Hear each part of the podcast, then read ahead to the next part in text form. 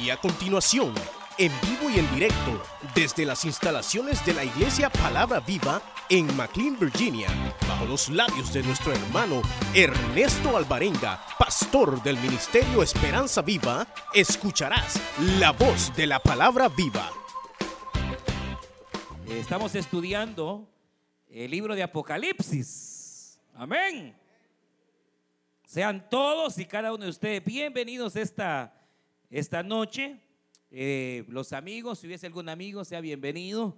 Y los hermanos de casa también bienvenidos esta, esta noche. Eh, tenemos eh, el honor, hermanos, este día de tener en medio nuestro a nuestro hermano pastor Bernardo Escobar y a su hija Catherine Escobar. Así que ahí está el hermano, él es familia de nuestro hermano Ulises Vado y nuestra hermana Blanquita. Así que dele palmas fuertes al Señor, hermano, y que Dios bendiga él es pastor ahí en El Salvador, así que bienvenido, ¿verdad? Eh, que nos honra pues con su presencia. Y vamos a, vamos a abrir la palabra del Señor. Estamos estudiando el libro de Apocalipsis. Y vamos a leer eh, capítulo 9. Nos quedamos ahí en el capítulo 9 y parte del capítulo 10.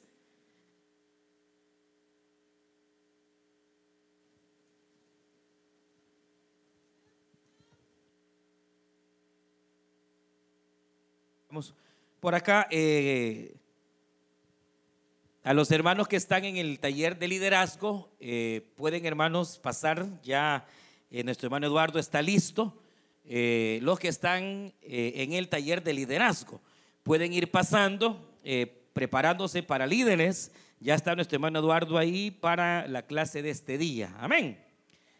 Vamos a capítulo 9 y vamos a leer versículo 13 en adelante, estuvimos por ahí ya repasando este capítulo, nos quedamos en el sexto ángel, capítulo 9, versículo 13.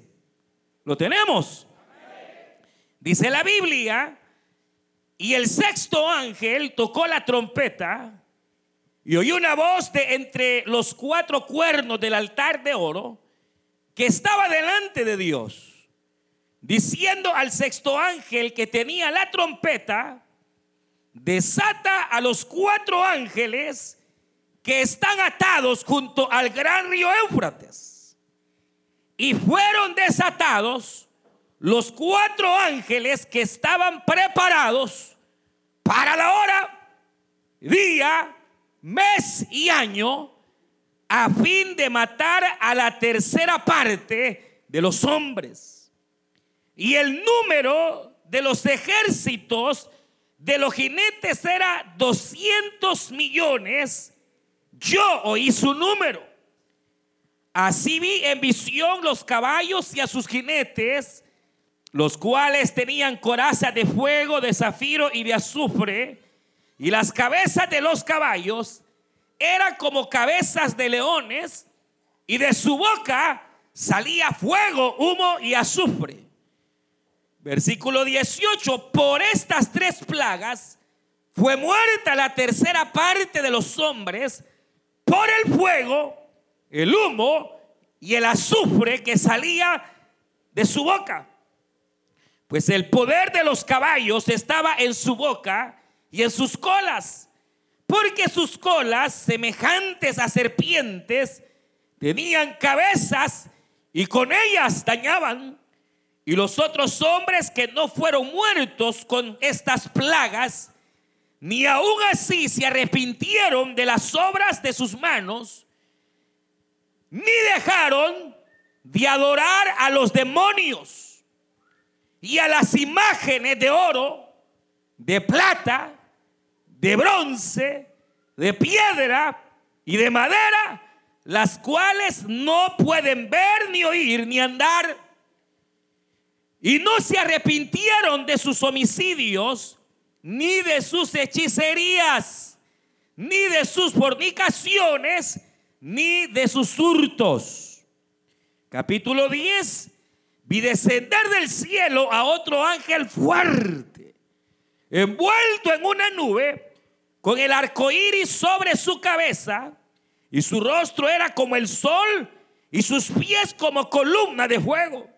Tenía en su mano un librito abierto y puso su pie derecho sobre la tierra y el izquierdo sobre, sobre el derecho sobre el mar y el izquierdo sobre la tierra. Y clamó a gran voz como ruge un león. Y cuando hubo clamado, siete truenos emitieron sus voces. Cuando los siete truenos hubieron emitido sus voces, yo iba a escribir pero oí una voz del cielo que me decía, sella las cosas que los siete truenos han dicho y no las escribas. Y el ángel que vi en pie sobre el mar y sobre la tierra, levantó su mano al cielo y juró por el que vive por los siglos de los siglos, que creó el cielo y las cosas que están en él y la tierra y las cosas que están en ella, y el mar y las cosas que están en él, que el tiempo no sería más, sino que los días de la voz del séptimo ángel, cuando él comience a tocar la trompeta, el misterio de Dios se consumará. Como él lo anunció a sus siervos los profetas. La voz que oí del cielo habló otra vez conmigo y dijo, ve y tome el librito que está abierto en la mano del ángel que está en pie sobre el mar y sobre la tierra. Y fui al ángel diciéndole que me diese el librito. Y él me dijo, toma y cómelo. Y te amargará el vientre, pero en tu boca será dulce como la miel. Entonces tomé el librito de la mano del ángel y lo comí y era dulce en mi boca como la miel, pero cuando lo hube comido, amargó mi vientre. Y él me dijo, es necesario que profetices otra vez sobre muchos pueblos, naciones, lenguas y reyes. Aleluya. Hoy sí leyeron la Biblia, ¿verdad? Vamos a orar, hermanos, para que sea el Señor, ¿verdad?, el que nos bendiga con su palabra. Cierre sus ojos y decimos al Señor, buen Dios y Padre nuestro que estás en los cielos. Venimos delante de tu presencia, Señor, para rogarte que en esta hora, tú, Padre bendito, seas el que envíe tu buena palabra. Padre, habla a nuestras vidas. Habla, Señor, al creyente, al no creyente. Padre, que a través de tu palabra podamos ser una vez más alentados, Señor, y edificados. En el nombre de Jesús te lo rogamos. Ponemos también las peticiones que tu pueblo trae. Al enfermo, Señor, queremos rogarte que tú le sanes. Al que está débil, fortalecelo, Señor. Aquel que está en el hospital, levántalo. En el nombre de Cristo Jesús de Nazaret. Envía tu palabra viva, oh dulce Espíritu, y háblanos, amado Señor. Habla nuestras vidas. Y todo honor y gloria siempre a ti te lo daremos. Porque tú te mereces todo honor y gloria, Señor Jesús. Guárdanos, límpianos con tu palabra. Ayúdanos en el nombre de Jesús. Amén, Señor. Y amén. Aleluya. Gloria a Dios. Pueden tomar su asiento. Y estamos estudiando el libro de Apocalipsis y tal como el día miércoles pasado, igual hoy eh, en algunos de estos estudios vamos a mostrar algunas eh, diapositivas que en alguna manera van respaldando lo que hermanos estamos eh, tratando de transmitirles eh, ya que eh, obviamente recuerda que Apocalipsis no es un libro tan fácil de poder eh, enseñar, es más, probablemente sea el libro dentro de toda la escritura santa el más complicado para poder interpretarlo. Pero obviamente con la ayuda del Señor y, con hermanos, ¿qué les podría decir? con la ventaja, ve acá, del momento en que vivimos, se hace más fácil. mire, a, predicadores, predicar, valga la redundancia, Apocalipsis hace unos 20, 30 años, les era más difícil que hoy. Porque hoy las evidencias cada día son más claras.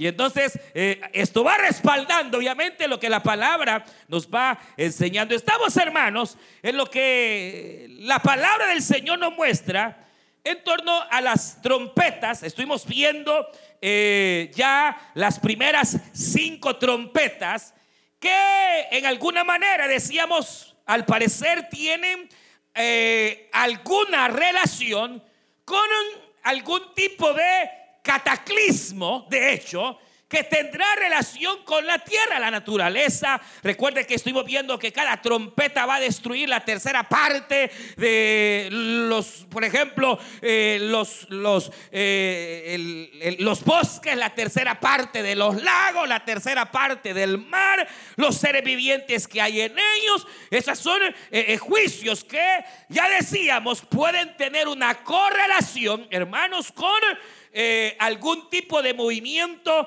eh, cataclísmico y que tiene que ver con este fenómeno que se ha despertado en el sentido de los volcanes que han comenzado en algún sentido, hermanos, a activarse. Y eso estoy viendo. Pero decíamos que a partir de la quinta trompeta, la situación cambia porque el Señor comienza a revelarle a Juan aquellos aspectos de carácter espiritual. Y entonces vemos aquella estrella que cae del cielo y que tiene una llave y que abre, dice la escritura, y abrirá el pozo del abismo. Y que ahí están, hermanos, guardados, retenidos, langostas pero que no son langostas eh, de las que uno eh, conoce, esas chacalines y eso. No, no, no. Eh, o como chacaleles, o no sé cómo le dicen en su país, chapulines. No, no. Si, no, son demonios. Demonios.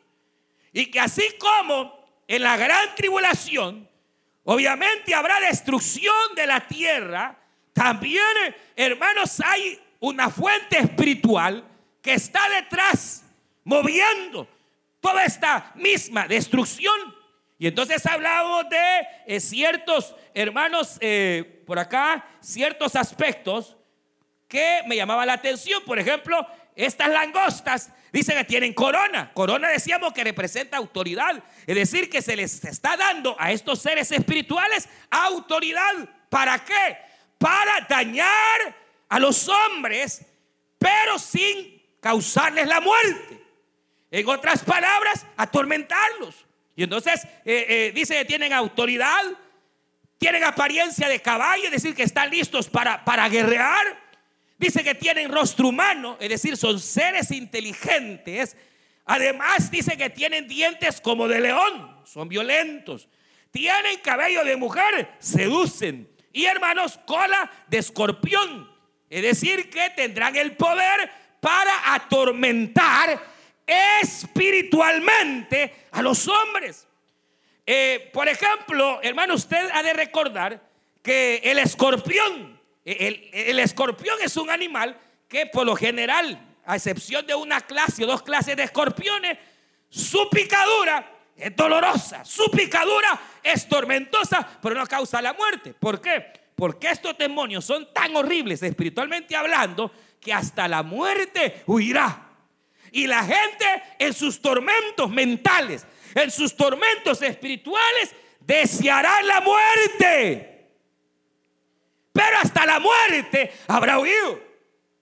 Ahora, imagínense, imagínense eh, qué tremendo decir que en la gran tribulación habrá un mover espiritual terrible.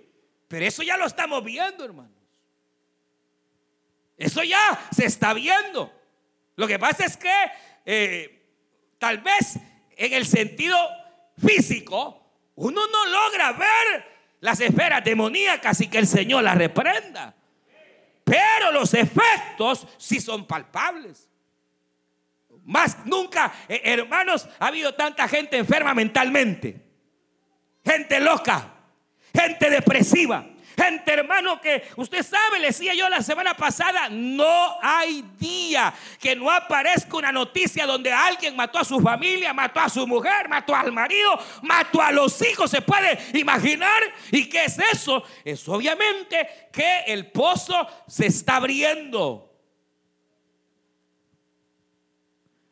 pero esos demonios que van a salir van a atormentar y la gente va a padecer locuras y van a soñar cosas terribles. Pero entonces es esfera demoníaca que se va a mover. Si ahorita hay demonios y estos demonios son demonitos.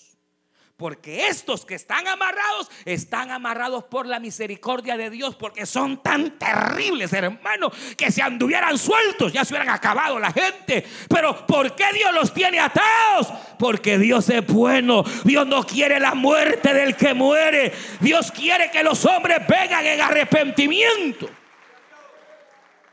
Pero, hermano, eh, eh eh, eh, por ejemplo, aparece eh, este, este príncipe. Ellos tienen un príncipe que se llama Apolión y, y no es el diablo. Más bien el diablo parecería ser al que le dan la llave, porque la palabra griega que ahí se habla de la estrella caída es una estrella que ya está caída. Y recuerde que el mismo Señor dijo, yo vi a Satanás, a Satanás caer. ¿Verdad? Desde el cielo y la Biblia testifica, lo dice Isaías, como caíste, lucero, estrella de la mañana, como has caído. Y entonces a este ser, este ángel, oiga bien, se le da la llave, no la tiene él. Porque quien tiene la llave es el Señor Jesucristo.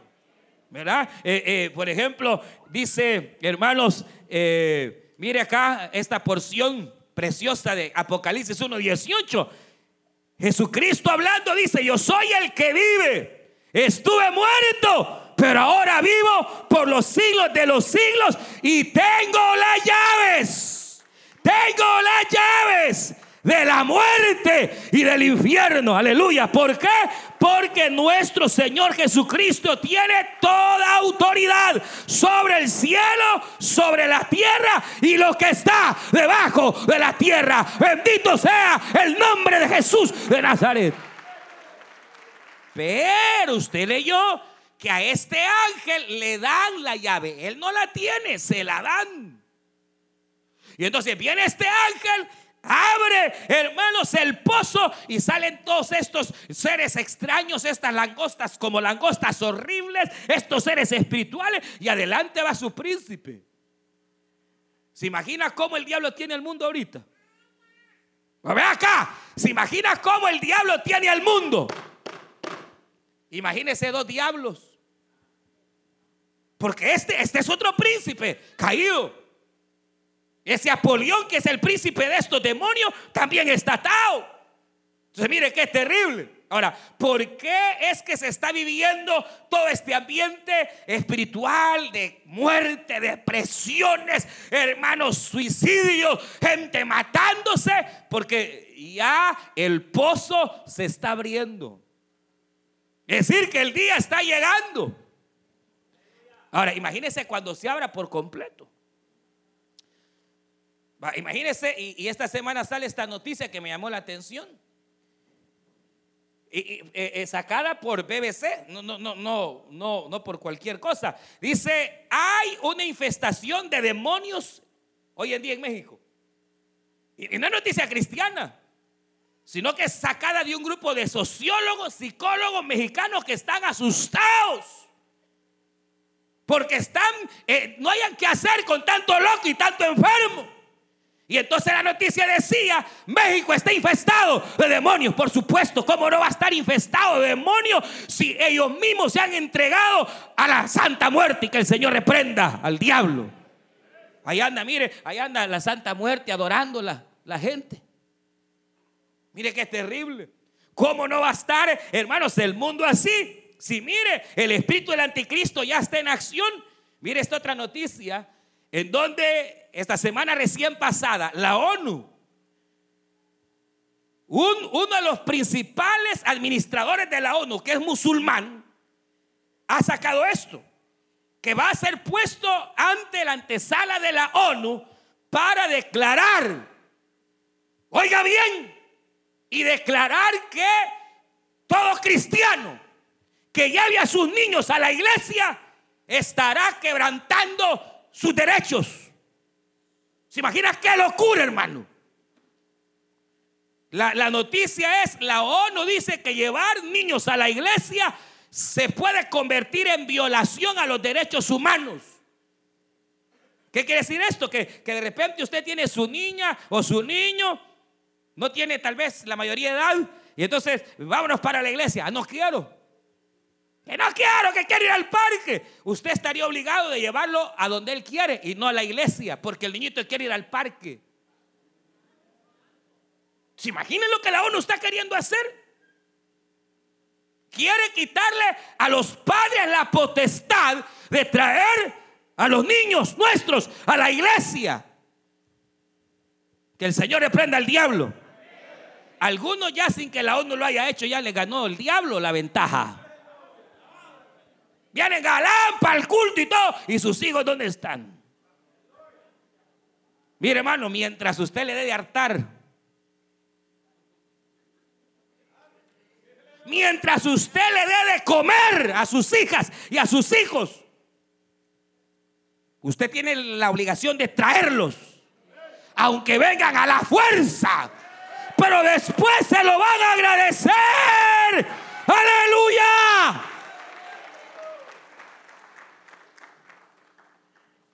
Oiga esto que le voy a decir, un consejo. Usted jamás debe de permitir que sus hijos tengan eh, eh, eh, en su cuarto chapa con llave.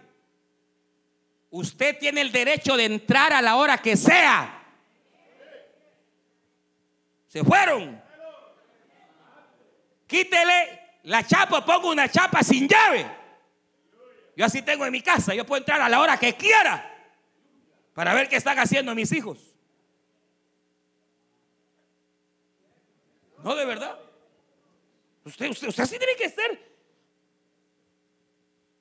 Ahora, cuando ya están grandes y ya, y esa es otra cosa. Ya si ellos quieren seguir el camino de Dios, pues bendito sea el Señor. ¿Verdad? Pero mientras usted le dé de comer, mientras usted lo vista, mientras usted, usted esté en la obligación de traérselos, hermanos, aleluya. Otro consejo, no les hable mal de la iglesia. ¿Cómo van a querer venir los hipótesis si usted habla mal de la misma iglesia? Hartándose a los hermanos. Y después lo quiere traer al culto. Y saben que usted pelea hasta con la diaconisa. Vaya chiste, hermano. Uno mismo contribuye, hermano. Haciéndole mala propaganda a la iglesia. Y después se quiere traer al hijo, a la hija. ¿Cómo, hermano? ¿Cómo? Que el Señor nos ayude. Dígale, Señor, ayúdame. Ayúdanos, Señor. Aleluya. Que Dios nos ayude. Pero si ve, el espíritu del anticristo ya está en acción. Ya está queriendo quitar todo aquello que es culto a Dios. Quiere quitar la libertad que tenemos de traer a nuestros niños a que sean hermanos eh, llenos de la verdad de Dios. Qué terrible, hermano. Ahora, lo tremendo es que después dice la escritura que viene el siguiente ángel. Mire, este es el otro ángel que es la sexta trompeta. Que dice la Biblia que el sexto ángel sonó su trompeta y que cuatro ángeles que están atados en el río Éufrates cuatro ángeles que están atados en el río Éufrates serán desatados. Y que si estos demonios, las langostas, no podían matar a nadie, estos sí no van a amagar. Y van a matar, dice la Biblia, la tercera parte de los hombres. Ahora, ¿qué son estos ángeles? Esos son otros principados quizás peores que el diablo.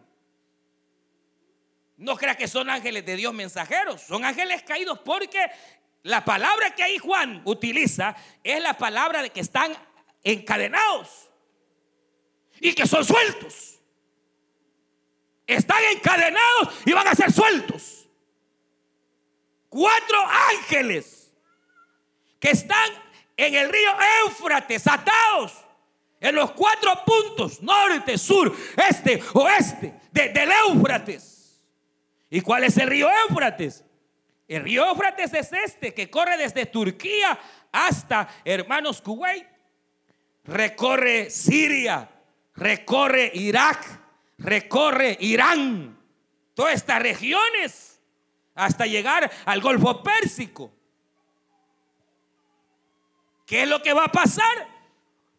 ¿Qué es lo que va a ocurrir? Que nuevamente en la gran tribulación habrá otro mover espiritual mayor que el de las langostas, donde cuatro principados, hermanos, llevarán un ejército de 200 millones. Ahora, el ejército es un ejército literal.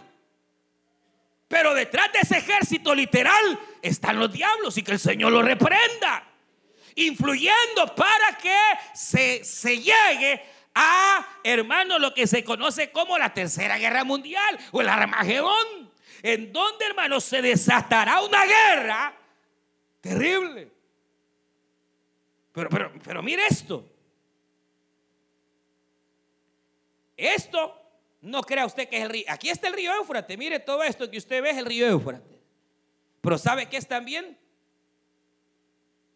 Es todos los lugares que actualmente el Estado Islámico está ocupando. Vea bien, todo lo que usted ve acá es territorio que el ISIS está ocupando. Hermano, vea exactamente, quiere, quiere ver la otra. O sea, ¿quién está moviendo al ISIS, hermano? ¿Por qué el ISIS la tiene contra los cristianos? ¿Por qué no tienen piedad? ¿Por qué son gente tan, hermanos, terribles? ¿Por qué? ¿Por qué no tienen misericordia? ¿Por qué? Porque están siendo influenciados por el diablo. Por eso es que para ellos los infieles son los cristianos. Es gente que está endemoniada. Es gente que está... Pero, pero mire qué tremendo es esto. Ahora, y esto no es nada. Eh, eh, todos los países tienen miedo del ISIS, hermano. Y esto no es nada, solo es el inicio. Por eso arrepiéntase antes de que la trompeta suene. Para que cuando suene la trompeta, usted y yo nos vayamos con el Señor Mire, mire, yo no le estoy mintiendo. El movimiento es, vea el movimiento espiritual que hay, véalo, véalo. Ahí exactamente, Bagdad, Irak, Irán, eh, Siria. Exactamente donde el ISIS se está moviendo, es exactamente donde está el río Éufrates y sus regiones. ¿Qué quiere decir? Que todo ese grupo está siendo influenciado por el mismo diablo. Y es solo el inicio, hermanos. Ahora, yo le pregunto, ¿cuán cerca no está la venida del Señor? Imagínense que es tremendo. ¿Cuán cerca no estará la venida del Señor? Mira, aquí está. Otra vez, territorios que están siendo conquistados, que están por conquistar el Estado Islámico. Ahora, ¿qué es lo que va a ocurrir? Sencillamente, hermano, que cuando la Biblia habla de estos jinetes y que parecen caballos y que en sus colas como escorpiones y que tienen fuego por un lado y fuego, no es otra cosa, hermano, que los arsenales nucleares de hoy. Lo que pasa es que como Juan, lo que ve es una revelación. ¿Se imagina Juan viendo un avión? Él, él, él, obviamente, en su época iba a asociarlo con cosas que él conocía. Él vio que parecía un caballo, pero puede haber sido un tanque. Porque, claro, si usted lo ve, dice que tienen, tienen fuego en su boca, tienen poder en sus colas para matar. Y dice que estos jinetes que vienen, dice que matarán con fuego, con humo y azufre. Y que por estas tres plagas será muerta la tercera parte de las poblaciones de la tierra. ¿Qué es esto? Si no, Irán y sus armas nucleares. Mira aquí otra vez, aquí está Irán. Mire, Irán con sus armas nucleares y todo, Turquía y todo eso que, obviamente, por ejemplo, Irán tiene, hermano, capacidad de destruir todo el mundo, si ellos quieren. Tienen tanto uranio para poder hacer todas las bombas nucleares que ellos quieran. Pero se acaba de firmar un pacto donde supuestamente van a limitar y donde se está restringiendo y se va a restringir el uso de las armas nucleares y puede hacer que sea cierto porque si se utilizara todo el armamento nuclear que hay ahorita, no queda vivo nadie. Y la Biblia dice que por esta plaga, que bien puedan ser, hermanos, las armas nucleares, se va a destruir la tercera parte. Morirán la tercera parte de los moradores de la tierra. Los que se quedaron en la gran tribulación. Los que no quisieron servir ni temer a Dios. Los que se burlaron. Qué triste, hermano. nosotros que estamos aquí esta noche, hermanos, tenemos que tener la confianza que cuando el Señor venga, nos vamos con Él. ¿Cuánto nos vamos con el Señor? ¿Ah? ¿Ah? ¿Cuánto nos vamos con el Señor? Claro. Entonces, e, es triste. Ahora, todo esto, hermano, vea, todo lo que yo he explicado tiene una razón. Y ahí eh, lo dice la Biblia, la palabra del Señor. Dice, mire, dice, y los otros hombres que no fueron muertos con estas plagas, verso 20, capítulo 9, ni aún así se arrepintieron de las obras de sus manos, ni dejaron de adorar a los demonios, ni a las imágenes. Mire, de oro, de plata, de bronce, y no se arrepintieron de sus homicidios, de sus hechicerías, de sus fornicaciones y de sus robos. Seis cosas que van a destruir la humanidad. La idolatría. ¿Cuántas salen? Mire, contemos. Mire, dice, dice, dice que no se arrepintieron. Dice de las obras de sus manos de adorar las obras de sus manos, ni dejaron de adorar demonios. ¿Cómo se llama eso? Idolatría. Idolatría. Y luego dice, número uno, idolatría. Luego dice homicidios, hechicerías, fornicación y hurtos. Por estas causas vendrá la destrucción a los hombres. ¿Por qué? Vuelvo a repetir, Dios es bueno. Dios es bueno y para siempre su misericordia. Es el hombre el que está cosechando su propia destrucción, mi hermano. Ahora, obviamente dentro de todo esto, lo que parece resaltar es la idolatría. Dice que los hombres no dejaron de adorar demonios, ni dejaron de adorar ídolos. Aquí viene algo bien interesante, hermano. Porque si algo va a destruir a la humanidad es la idolatría. ¿Y qué es la idolatría? Es adorar. Es adorar a otra cosa, persona, lo que sea, que no sea el Señor, Rey de Reyes, Cristo nuestro Dios, Padre, Hijo y Espíritu Santo. Idolatría es todo aquello, hermanos, que le llega a quitar el lugar que Dios debe de tener en nuestra vida. Señor, ¿cuál es el primer gran mandamiento? Amarás al Señor tu Dios con todo tu corazón, con toda tu fuerza y con toda tu alma. El problema es que la gente se vuelve idólatra y dejan de adorar al Señor y sus mentes y sus corazones las ocupan otras cosas. Y entonces, hermano, pero ¿quién va, ¿quién va a adorar un demonio? Mire, por un lado, ya hay la adoración abierta a los demonios. Pero por otro lado, lastimosamente, muchos incluso hermanos están adorando demonios sin saberlo. Porque eh, ¿qué implica la adoración a demonios? Implica la veneración, la adoración o dejarse dominar por cosas, oiga bien, que aunque usted no sepa, detrás de esas cosas está el diablo. Porque cuando uno piensa en esto, solo piensa en los santos católicos y en la Virgen y que también entra en eso. Pero todo aquello, sea el, billete, sea lo que nos roba más, uno se convierte en un idólatra.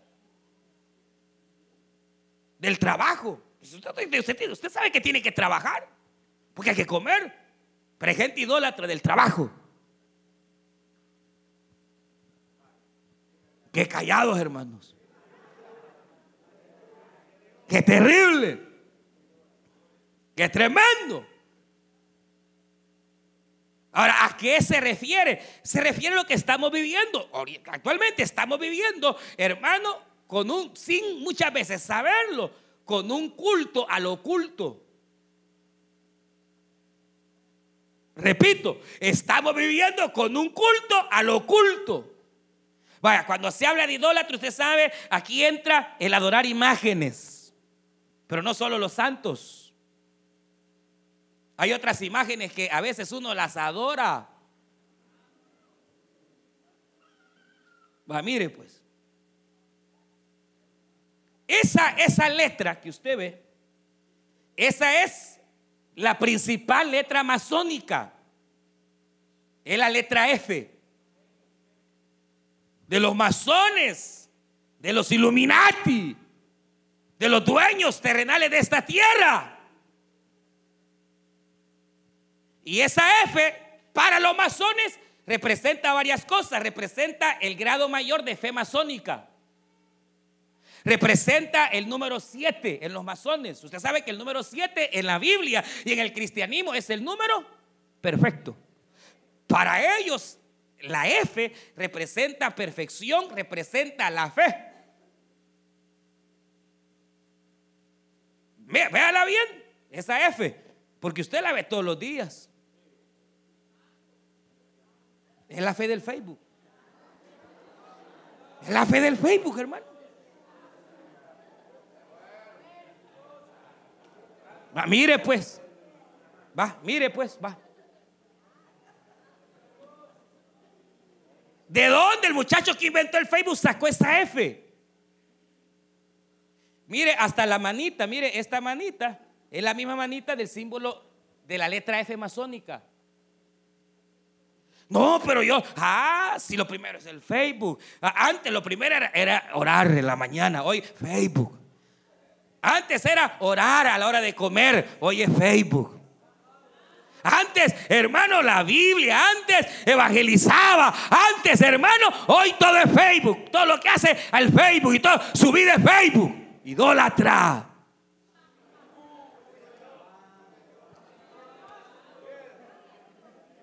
Mire, si, si, usted tiene el Facebook, sería para que evangelice, está bueno, para cosas buenas.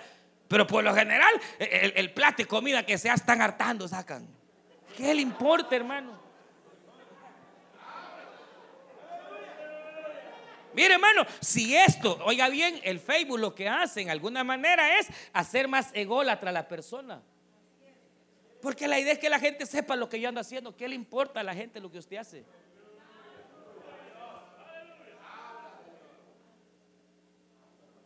Es, increíble. Mire, este es el símbolo, el símbolo eh, clave de los masones y los Illuminati. Es el compás con escuadra y la G. Exacto, es la G de Google. ¿Ve? Lo mismo. Porque hoy es hoy todo, usted sabe, estamos tan apegados que para cualquier cosa al Google, cualquier cosa al Google, que a preguntarle al Google. Antes se le oraba al Señor. Hoy todo se le pregunta al Google. Hermanos, son cosas que están metiéndose hasta en la iglesia y uno no se ha dado cuenta que detrás de todo eso hay ángeles demoníacos, hay espíritus demoníacos, pero que el Señor lo reprenda en el nombre de Jesús de Nazaret, hermano.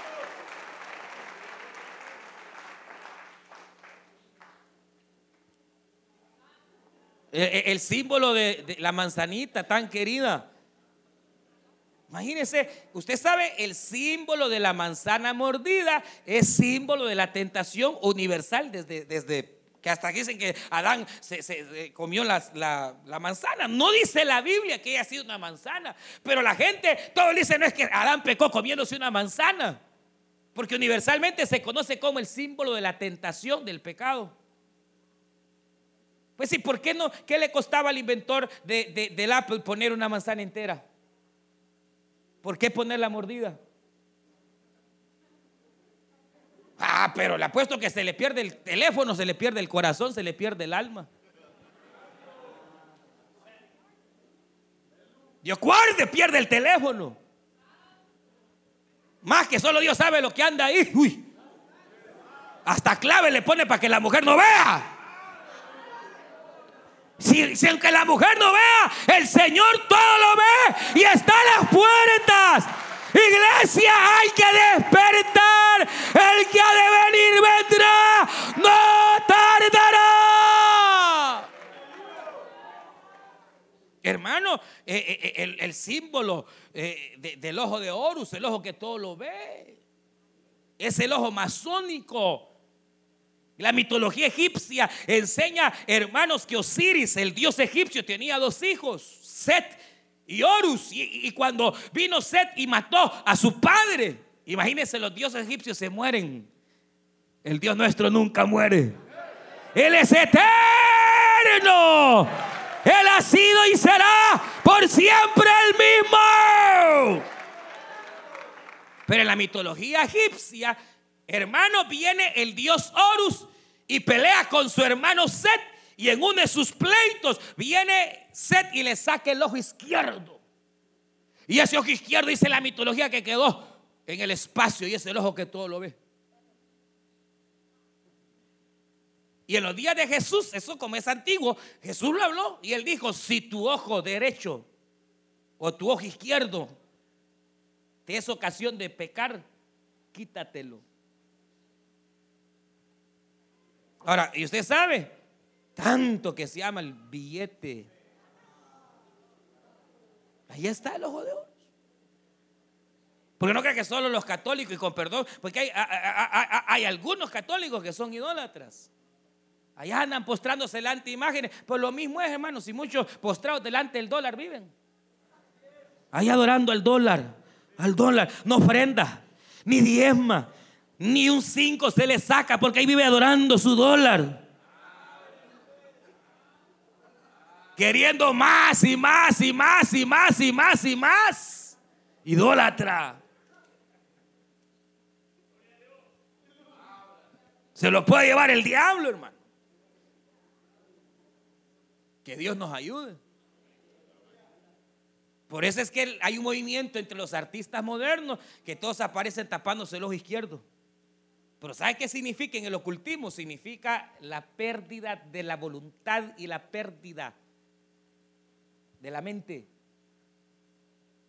La idea de que los artistas salen así y todo es queriendo decir que te están queriendo robar la mente, están queriendo robar la voluntad, porque eso ha venido Satanás, hermano. Él quiere robar la voluntad y la mente a través de la idolatría. Eso usted lo ve cada rato, que se tapan el ojo, el ojo izquierdo, que no lo tienen, aparentemente, pero ¿qué es? Si no el hecho, hermano, de querer mostrar ese espíritu que hay hoy o sea, lo que yo quiero que usted entienda, imagínese ahorita. Y todavía los ángeles están atados. Y cuando se desaten. O sea, todavía hoy hay esperanza. Todavía usted puede hoy arrepentirse, todavía usted puede hoy corregir su camino, todavía usted puede hoy, desde hoy, empezar a, que Cristo sea el centro de su corazón. Todavía hoy puede entregarle su mente, su corazón, no al Facebook, sino al Señor Jesucristo. Pero llegará el día en que ya no habrá más. Y es aquí donde aparece, hermanos, eh, eh, la séptima trompeta. Que dice que a sonar se va la séptima trompeta cuando, hermanos, hay un paréntesis. Es el segundo paréntesis que yo les hablaba que hay en Apocalipsis. Igual que los sellos, cuando se iba a destapar el séptimo sello, aparece el paréntesis del capítulo 7. Aquí aparece otro paréntesis. Cuando se va a tocar la trompeta séptima, dice la Biblia que aparece un ángel con un arco iris con rostro de sol. Su voz es de trueno. Y tiene apariencia como de león y pies de bronce. ¿Quién es ese ángel? Jesús, el Señor. Y el Señor aparece con un librito. Y cuando aparece ese, ese ángel, con el arco iris, que usted sabe que significa pacto, fidelidad, con aquellas características que se le dan solamente al Señor Jesucristo. Dice la Biblia que se oye una voz que tiene siete truenos, relámpagos. Pero siete ya dijimos que es perfección. En otras palabras, una voz perfecta de Dios comienza a hablarle a Juan. Y cuando Juan oye lo que los truenos están diciendo, dice que va a anotar y le dicen lo que has anotado, séllalo. No lo reveles. No lo escribas. imagínense, ¿qué quiere decir esto? Que en la gran tribulación van a pasar más cosas horribles que no están ni escritas aquí. Porque a Juan le dijeron, lo que oíste, séllalo, no lo escribas. No será revelado. ¿Y qué cosas son? Pues a saber, porque ahí no dice. Y cuando la Biblia se calla, hay que callarse. Y cuando la Biblia habla, hay que hablar. Pero no hay que andar inventando, hermano. Porque son revelaciones que solo Dios puso en su sola potestad. Desde ahí, de ese hecho, de que hermano dice, y dice que, la voz dice que, dice, mire, capítulo 10, dice, la voz que oí del cielo habló otra vez conmigo y dijo, ve y tome el librito que está abierto en la mano del ángel que está en pie sobre el mar y sobre la tierra. Fíjese que el ángel tiene su pie sobre el mar y sobre la tierra. probablemente implique autoridad del Señor sobre todo, el cielo y la tierra, pero también implica dos cosas más. Recuerde que en Apocalipsis, cuando se habla de mar, se habla de naciones gentiles. Y cuando se habla de tierra, se habla de Israel. Ya lo vamos a ver más adelante. Entonces, ¿qué quiere decir? Que Jesús tiene autoridad sobre Israel y sobre todas las naciones y que lo que el Señor tiene en las manos, que es un librito, es una profecía para Israel y para los gentiles. Pero mire, dice acá, mire, dice, verso 5, y el ángel que vi en pie sobre el mar y sobre la tierra, levantó su mano al cielo y juró por el que vive por los siglos de los siglos, que creó el cielo y las cosas que están en él, y en la tierra y las cosas que están en ella, y el mar y las cosas que están en él, que el tiempo no sería más, sino que en los días de la voz del séptimo ángel, cuando él comience a tocar la trompeta, el misterio de Dios se consumará, como él lo anunció a sus siervos, los profetas. Entonces hay dos cosas. Mire, una es que este ángel jura por el que vive por los siglos de los siglos. Y entonces por ahí dicen, ya ve, algunos dicen, ah, ya ve, no puede ser Jesucristo porque Jesucristo no puede jurar por sí mismo. Pero claro que sí. El Señor puede jurar por sí mismo. Y eso es lo que dice Hebreos capítulo 6, que cuando Dios le prometió a Abraham como no hay nadie mayor que Dios, Dios juró por sí mismo y le dijo, Abraham, te voy a bendecir porque te quiero bendecir. Y de ti haré una gran nación jurando por su propio nombre. Entonces sí, lo más seguro es que es una representación del Señor Jesucristo y quien Él puede jurar por sí mismo o por el Padre. Al fin y al cabo, recuerde que Dios es uno en su esencia y, no habría ningún problema. Lo tremendo es esto la palabra que dice que el tiempo se acabó. Mire lo que dice, y juró por el que vive que el tiempo no sería más. Entonces, cuando eso ocurra, ya no existirá misericordia para nadie. Hasta ese momento, aún los que se quedaron en la gran tribulación, muchos de ellos podrán creer y salvarse. Aunque para eso van a tener que dar su vida y ser decapitados. Quizás por el ISIS que anda decapitando.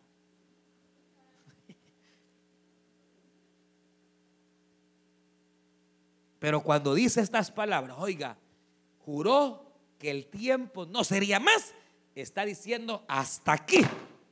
ya no existe misericordia. Hermano, esto es tremendo. ¿Por qué? Porque nos enseña que la misericordia de Dios tiene un límite. Por eso dice este libro de Dios, buscad a Dios mientras pueda ser hallado. Llamadle en tanto Él esté cerca. Porque llegará el día en que los hombres clamarán y el Señor ya no responderá. Lo buscarán y Él ya no podrá salvar más. Y no porque no pueda, sino porque no va a querer. Porque dicho está, hasta aquí. El tiempo es ya. Se acabó. Ya no hay. Ya a partir cuando este ángel séptimo suene la trompeta, nadie podrá ser salvo ya. Sino que al contrario lo que vendrá son todos estos juicios y todavía faltan mucho más juicios, pero ya no habrá misericordia, hermano. Y entonces dice que este ángel, dice que le dio a Juan el librito que tenía en su mano. Y entonces, ¿qué es este librito? Son las profecías. La mayoría de eruditos piensan que es este libro, precisamente Apocalipsis, que se le da, porque mire qué tremendo, diciéndole estas palabras, come libro. Y cuando yo lo comí, me fue dulce en el paladar, pero en el estómago me fue amargo. Esa es la palabra de Dios, hermano. La palabra de Dios es de dos filos. La palabra de Dios es dulce, pero también es amarga. Es dulce cuando están sus promesas, donde Dios te promete sanidad y donde Dios te promete prosperidad y donde Dios promete que nos va a sacar adelante. Eso es dulce, pero es amarga. Usted escuchó el mensaje restaurador de Jesucristo desde las instalaciones de la iglesia Palabra Viva en McLean, Virginia. Si este mensaje ha sido de bendición para su vida y necesita oración, contáctenos al teléfono 571-633-0469. 571-633-0469. Que Dios le bendiga.